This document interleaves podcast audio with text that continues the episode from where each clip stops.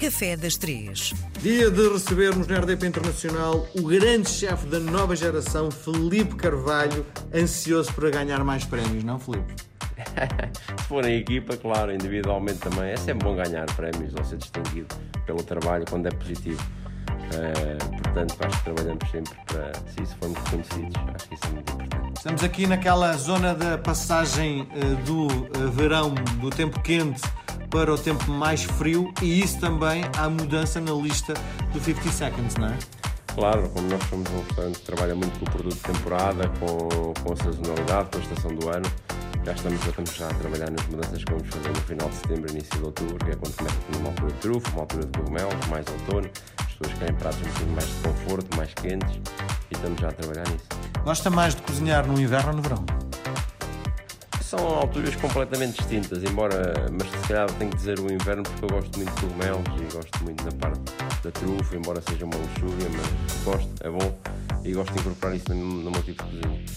Bom, um, há, estamos muito direcionados para o turismo. Já falámos em edições anteriores do Café das Três.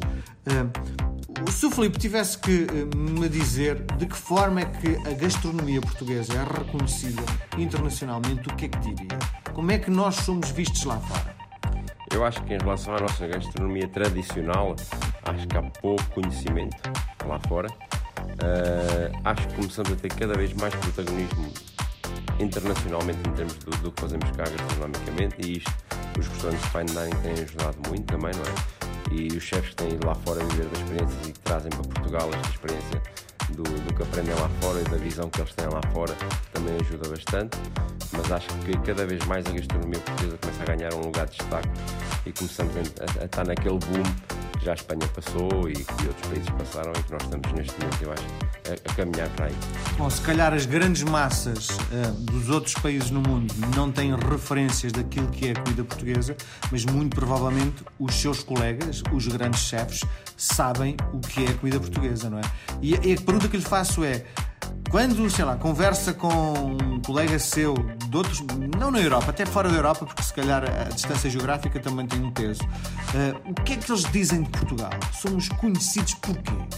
Normalmente, quando eles falam da nossa gastronomia portuguesa, somos conhecidos por ser uma comida pesada, não é uma comida de... consistente isso também vem de nós poder ser um pouco pobre antigamente, não é? Um pouco que trabalhava muito na terra e que necessitava de comidas para aguentar e que nos dar energia para podermos trabalhar.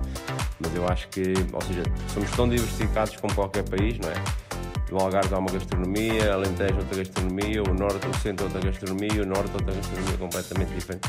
Eu acho que isso é que é bonito e eu acho que agora é que se começa realmente a dar valor e a redescobrir o tradicional e a trazer eh, realmente o, o fabuloso que nós temos em termos de gastronomia que fazemos tradicional. E o ingrediente, o ingrediente que é unifica a gastronomia portuguesa. E eu sei que é vai-me dizer, mas estou, estou louco para ver se é ou não. É o bacalhau, não é? Eu estava a pensar que ia dizer que era o azeite, mas não, pronto, ok, o bacalhau. É o bacalhau. bacalhau. Sim, sim. Toda a gente que viaja para Portugal chega aqui e, o que é que pensa? Bacalhau para os portugueses é bacalhau porque sempre temos muita cultura de bacalhau, um bocadinho norte a sul do país, como é um peixe feito numa sal, em salga é um peixe que pode viajar e fazer vários quilómetros, ou seja, que aguenta. Eu acho que isto se, ou seja, expressão um bocadinho para todos os tipos de gastronomia, norte a sul. Eu acho que aqui o bacalhau é, é, é, capaz de ser o que nos marca mais. O azeite é importante, mas eu acho que o bacalhau é capaz de ser bandeira. O que é que nos traz hoje no Café das Três? Hoje o que é que trago? Um leite creme. O leite creme, isto é uma homenagem ao meu pai. O meu pai faz um leite creme muito bom, ou dos melhores que eu já comi até hoje. Pode, não quero dizer que não possa comer um dia um melhor, mas duvido. e para o Café das Três acho que o leite creme está, está muito bem e é, é uma ótima sobremesa. Como é que se faz o leite creme? Ou o leite creme do pai? O leite creme é muito simples, leva uma base sempre de, de farinha ou de maisena, ou de uma pai leva farinha, leva ovos, leva leite, leva uma casca de, de limão e depois é deixar cozinhar sem deixar de talhar, não é? A pergunta que lhe faço açúcar, é: claro. uh, tirando o açúcar e metendo leite condensado, ganhamos alguma coisa com isto? É, ganhamos doce, perdemos identidade. Muito bem, nós voltamos a conversar na próxima semana. Um abraço, Felipe.